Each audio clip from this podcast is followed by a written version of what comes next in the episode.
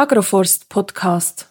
Agroforst im Ackerbau, Agroforst in der Kombination mit Gemüse und Agroforst in Kombination mit der Tierhaltung haben wir in diesem Podcast schon in verschiedenen Kombinationen angeschaut. Und heute geht's um den Vitiforst, also die Kombination von Agroforst im Weinbau. Und dazu habe ich Linnea Hauenstein vom Fiebel da. Und Linnea würde sich kurz einmal schnell vorstellen. Dann hallo alle zusammen oder liebe Zuhörer. Ähm, wie gesagt, mein Name ist Linnea Hauenstein. Ich arbeite im Fiebel im Weinbauteam seit circa zwei Jahren ähm, in der Beratung, aber eben auch in der Forschung und hier mit ganz starkem Fokus auf Vitiforst. Ähm, genau, ich bin ausgebildete Winzerin und habe danach Weinbau und Önologie studiert und in meinem Master dann noch ein allgemeines Agrarwissenschaft Wissenschaftsstudium angehängt im ökologischen Landbau.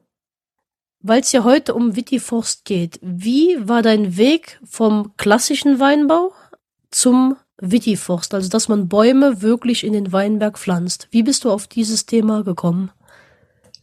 Ähm, das war eigentlich ganz, ganz witzig. Also da in meinem Master bin ich ja dann eigentlich kurz einmal weg vom Weinbau für diese zwei Jahre und habe aber ganz stark gemerkt, so für meine Masterarbeit wollte ich unbedingt wieder was im Weinbau machen. Und da hatte ich großes Glück, weil an der Universität Hohenheim, wo ich studiert hatte, da gibt's und gab's damals ja großes Projekt ähm, mit einem seit bereits 15 Jahren gepflanzte Agroforst Weinberg im Saartal. Und ich hatte dann da die Möglichkeit, meine Masterarbeit im Thema Vitiforst zu machen. Ähm, habe dabei ähm, Pflanze- oder Vegetationsaufnahme gemacht, aber ein großer Teil war eben auch die Gespräche mit den Bewirtschafter von diesem Weinberg und aber auch Interviews mit interessierten Winzer und Winzerinnen. Und dann bin ich eigentlich direkt ans Fibel gekommen und hatte das Thema halt praktisch im Rucksack mit dabei und habe dann die Chance bekommen, das Thema auch weiter zu bearbeiten, was mich richtig freut, weil ja sich eigentlich in den drei Jahren, wo ich mich jetzt damit beschäftige, schon eine gewisse Leidenschaft dafür ähm, entwickelt hat. Genau. Und auch sehr spannend, dass du den Weinberg im Saartal ansprichst. Ich glaube, das ist der in Eil, weil das ist die Region, aus der ich ursprünglich herkomme. Ein bisschen weiter noch Richtung Westen, aber ich kenne die Region sehr, sehr gut. Ah, witzig, jetzt wusste ich Daher die Frage, also wie kommt es eigentlich, dass der Winzer oder allgemein die Winzer Bäume in den Weinberg pflanzen? Was ist die Idee bei ihm besonders oder allgemein, dass man Bäume eben in den Weinberg pflanzt?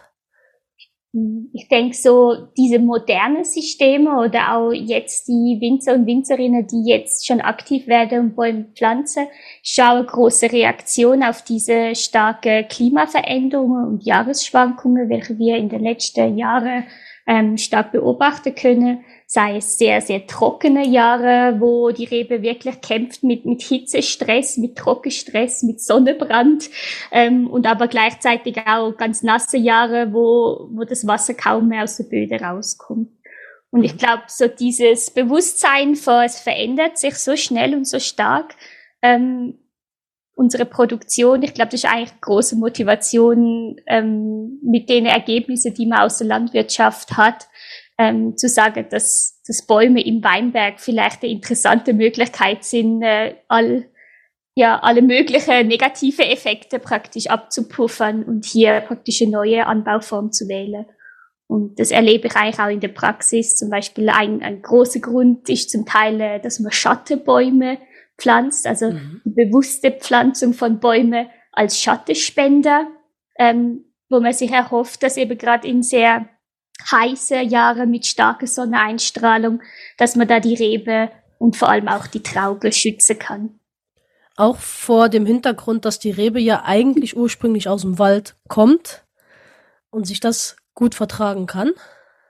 Hm, auch natürlich, aber ähm, ich denke, wir wissen ja aus der Landwirtschaft eben so die ganze bodengeschichtliche ähm, Aspekte, sei es Wasserrückhaltung zum mhm. Beispiel oder auch vielleicht Wasserverfügbarkeit erhöhen, allgemeine organische Masse auch aufbauen ähm, im Boden. Aber ich glaube, was eigentlich schon auch sehr interessant ist oder was mich persönlich auch sehr interessiert oft, ist eben dieser Einfluss aufs Mikroklima. Ah, mhm. ja, also im Rebbergbestand. Und ich glaube, da unterscheidet sich der Weinbau schon von den anderen Agroforstsystemen, mhm. weil es im Weinbau ja immer sehr viel um die Qualität der Traube oder die Qualität vom Endprodukt geht. Mhm. Und wir sind im Weinbau darauf angewiesen, ähm, dass gerade für Weißweinsorte ähm, Deutschland ganz stark auch der Riesling zum Beispiel ähm, und in der Schweiz vielleicht auch aromatische andere Sorten, dass wir hier einfach leiden, wenn, wenn zu starke Hitze auf unsere Traube kommt oder zu starke Sonneneinstrahlung. Wir verlieren fruchtige Aromen, die Säure baut sich ab. Das ist nicht nur aromatische Problem, sondern irgendwann auch lebensmittelsicherheitstechnisch. Mhm.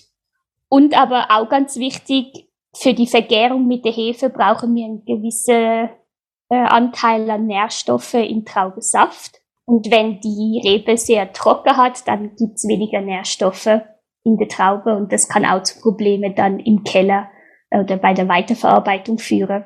Deswegen, ich bin schon sehr Weinbau fokussiert. Also ich schon immer diese oh, Qualität der Traube im Hinterkopf. Und da denke ich, dass es wirklich interessant ist zu schauen, wie können wir unsere Systeme so anpassen, dass wir eben die Qualität und auch die Aromatik in unserer Traube schützen können. Hast du da in deiner Masterarbeit und in deinen anderen Arbeiten, die du jetzt eben machst, Erfahrungen sammeln können, inwieweit sich das auswirkt? Mhm. Also in meiner Masterarbeit wurde das leider nicht wissenschaftlich untersucht, aber da in dieser Anlage ist eben Riesling gepflanzt, der ist ganz anfällig auf Sonnenbrand, ähm, führt auch nachher zu ähm, negative Fehlarome im Wein, wenn, wenn die Traube zu viel Hitze abbekommt. Und da war es sehr spannend, dass die Winzer eben beobachten konnte, dass in dieser Anlage mit den Bäumen deutlich weniger Sonnenbrand war, wie zu der Kontrollfläche außerhalb. Ähm, und das war jetzt auch der Grund für mich, ähm, in diese zwei Projekte, die wir jetzt am Laufen haben im Fibel, ähm, dort ganz genau auf Traubenqualität zu schauen, ähm, auf Inhaltsstoffe, aber auch ähm, ja, Aromatik sozusagen ähm, und Nährstoffgehalte im Traubensaft ähm, nachher Rückschlüsse ziehen zu können. Da kann ich leider noch keine Ergebnisse ähm, veröffentlichen, aber ich bin Mitte in der Auswertung und ich berichte, sobald, sobald es was Neues gibt. Sehr gut. Wenn du möchtest, kannst du ein bisschen was zu dem Projekt erzählen, also was mhm. genau ihr untersucht und wie ihr es aufbaut? Mhm. Sehr gerne. Also im einen haben wir eigentlich unser größeres Projekt. Ähm, welches dieses Jahr im Januar gestartet hat. Ähm, da ist unser Fokus auf eine bereits bestehende Anlage mit Kopfweide, mhm. ähm, welche praktisch in, in zwei Rebzeile wurde zu der Rebe hinzu noch Kopfweide gepflanzt. Und da schauen wir ähm, neben den erwähnten qualitative Merkmale, also Nährstoffgehalt in der Traube, allgemeine qualitative Parameter wie Säure ähm, oder auch Zuckereinlagerung, ähm, schauen wir natürlich auch auf den Ertrag, also ob es irgendwelche Produktivitätsunterschiede gibt, so diese klassischen Parameter. Und gleichzeitig haben wir jetzt aber auch über das ganze Jahr hinweg, über die Vegetationsperiode, ähm, praktisch die Temperatur und Luftfeuchtigkeit überwacht und wolle hier ähm, jetzt eben schauen, was für ein mikroklimatischer Einfluss die Bäume auf die Rebe habe und ob das mit den Inhaltsstoffen ähm, korreliert. Was auch sehr spannend ist, in dieser Anlage schauen wir auf Bodeneigenschaften und zusätzlich schauen wir aber auch noch die Mykorrhiza, ähm, Mykorrhizierung von der Rebe an. Da haben wir im Frühjahr Wurzelprobe genommen von der Rebe, aber auch von den Bäumen, die in der Anlage stehen.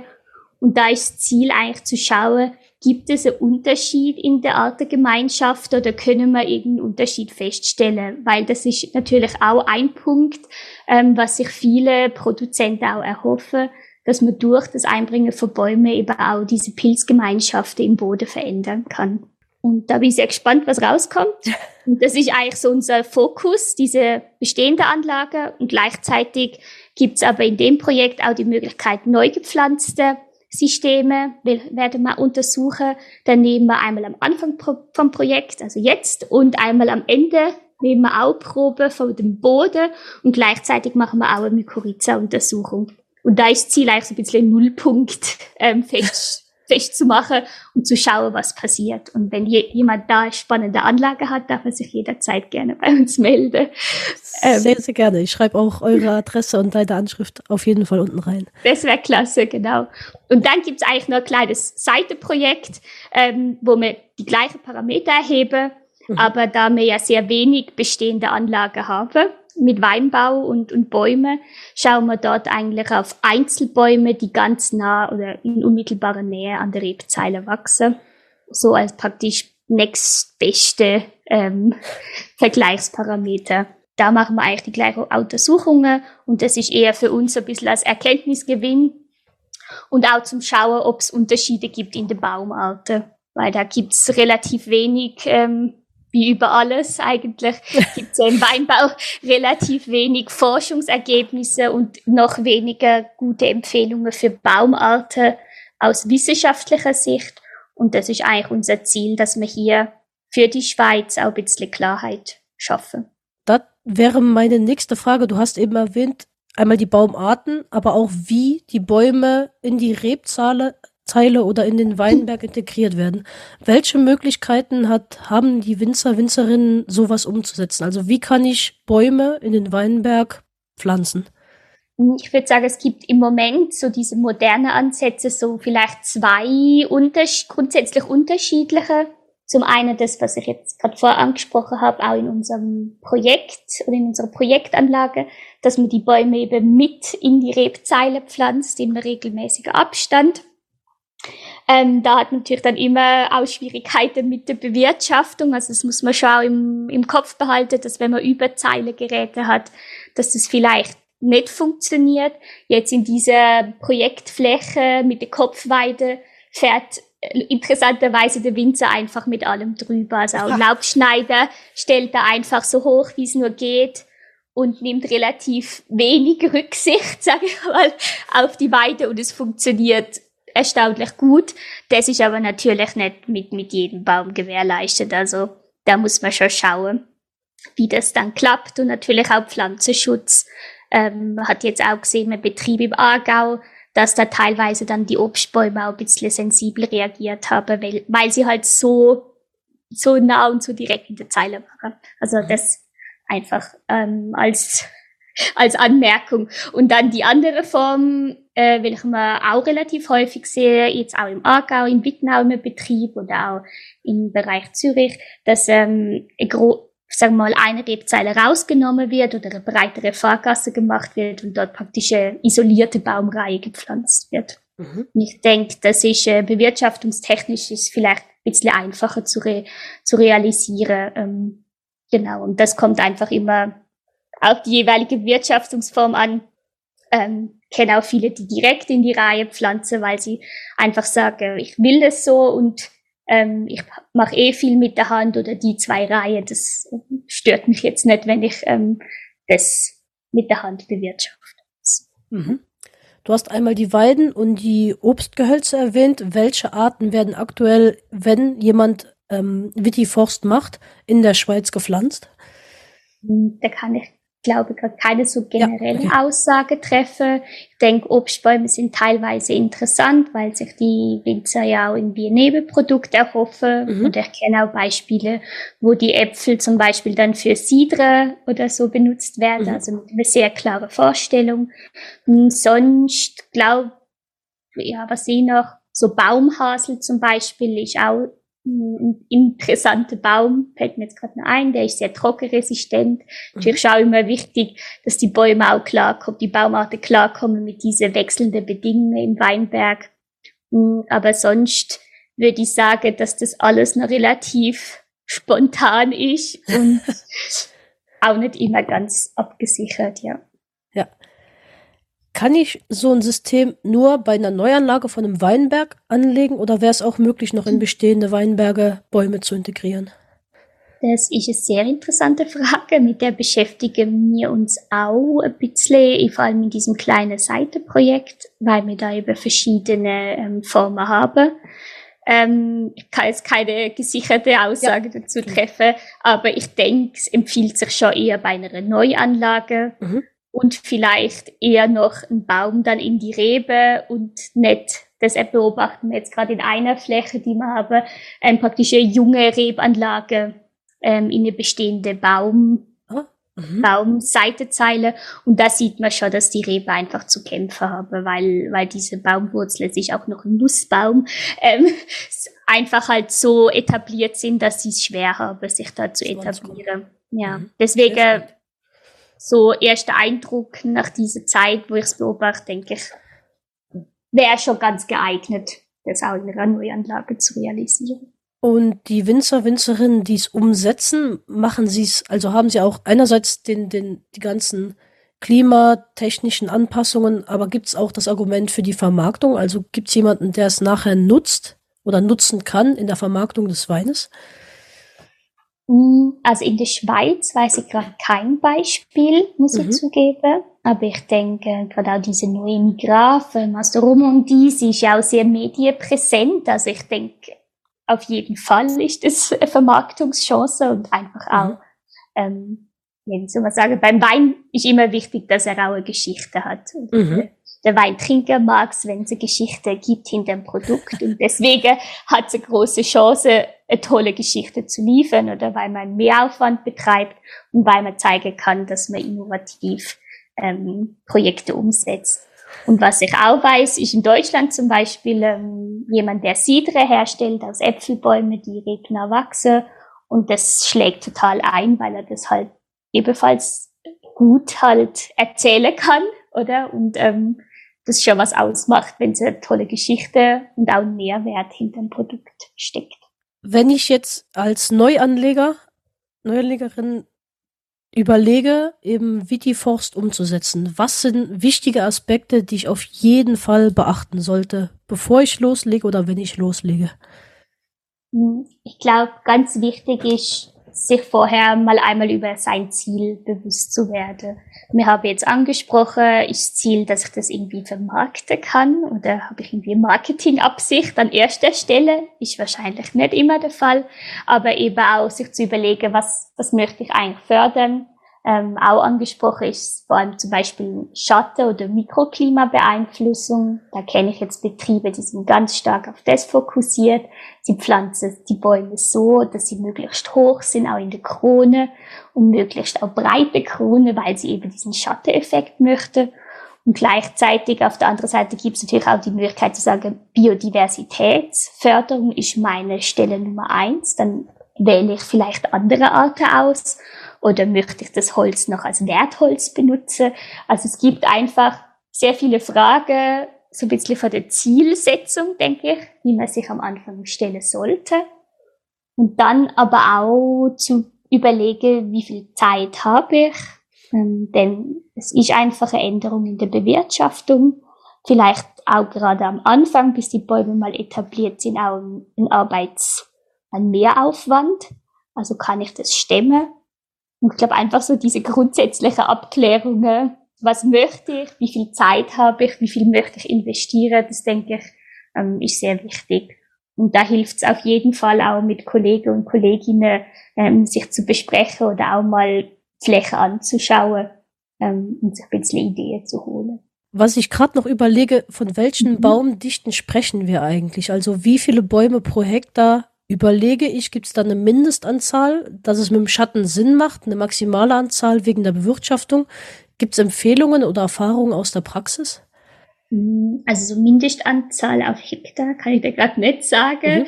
Ähm, meistens sind es aber schon so, dass man zwischen, sagen wir mal, schon irgendwie 6, 10 Meter, 15 Meter Abstand ja. auch dazwischen hat. Ähm, ist ja auch nicht so, dass wenn wir jetzt auf die Schatten zurückkommen, ist ja nicht die Idee, dass der ganze Weinberg komplett beschattet ist, sondern es ist vielleicht eher die Idee, dass ich ein bisschen von dem, das ist eher was Älteres, dass man von diesem homogenen Weinberg wegkommt mhm. und vielleicht sagt, ich möchte einfach ein bisschen Heterogenität reinbringen, so dass vielleicht manche Rebstücke bekommen Schatten, dort ist vielleicht die Säure oder so höher, oh. bei anderen wieder tiefer und am Schluss ernte ich den kompletten Weinberg ab und habe dann vielleicht das, was ich möchte. Also ein bisschen so das von der Idee. Ähm, genau. Und äh, ja, ich wäre auch ein bisschen vorsichtig eher mit, mit zu dichten Bepflanzungen. Mhm. weil man es einfach auch noch nicht so abschätzen kann teilweise. Wir hatten vorhin eben von, von euren Projekten, beispielsweise mit den Kopfweiden in den Rebzeilen gesprochen. Gibt es noch weitere Projekte, die spannend sind in der Schweiz? Mhm. Oder wo kann ich eben als, als Winzer, Winzerin Informationen abholen? Was läuft aktuell? Also, das sind eigentlich unsere zwei Projekte, die ich vorher erwähnt habe. Mhm. Ein Ziel davon ist eigentlich, oder ich auch, ähm, Workshops anzubieten, welche nächstes Jahr und übernächstes Jahr stattfinden mhm. sollen, um auch ein bisschen eine Plattform zu bieten für Austausch, auch für interessierte Winzerinnen und Winzer, die sich einfach mal informieren möchten oder vielleicht auf Gleichgesinnte treffen. Das ist auch noch ein Teil von unserer Projekte, wo man stark fördern möchte, denn man merkt einfach die Interesse und manchmal ein bisschen die Ratlosigkeit, wo man sich hinwenden kann. Das hatten wir ja vorher schon mal besprochen. Mhm. Genau. Ähm, und sonst, wo man sich hinwenden kann, also sehr gerne bei uns. Wir leiten auch gerne weiter. Und ich denke, spannende Pflanzungen gibt's einige. Ähm, der Jörg Strauß war ja auch schon bei euch in der mhm. Sendung. Mhm. Er hat eine ganz spannende Anlage jetzt neu gepflanzt. Dann bei uns in der Region in Wittnau, die Rahel Buchmann hat zum Beispiel mit Rebbergpfirsiche so eine Allee ähm, gepflanzt. Das ist sicher auch spannend zum Verfolgen. Und ja, jetzt fällt mir vielleicht der Roland Lenz hat ja auch sehr viel gemacht. Mhm. Hatte mir vorher schon gesagt, ja, also man, mal mit offenen Ohren ähm, rumlaufen, aber man darf sich auch sehr gerne bei uns melden. Ähm, genau, dann kann man weiterschauen, ob es vielleicht was in der Nähe gibt oder was was passend ist.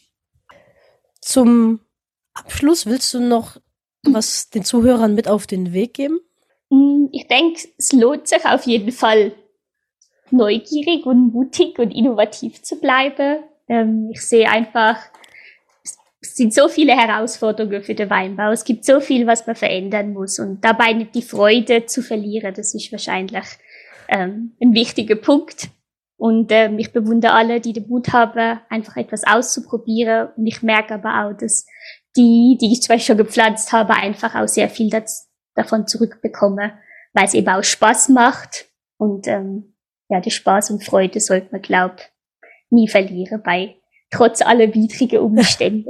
Vielleicht so. Genau. Vielen, vielen Dank dir für das äußerst spannende Interview. Ich habe auch noch sehr viel lernen können. Danke dir, Linnea. Vielen Dank. Und einen schönen Tag noch. Danke dir auch. Tschüss. Bis dann. Ciao. Tschüss. Und bis bald an die Zuhörer.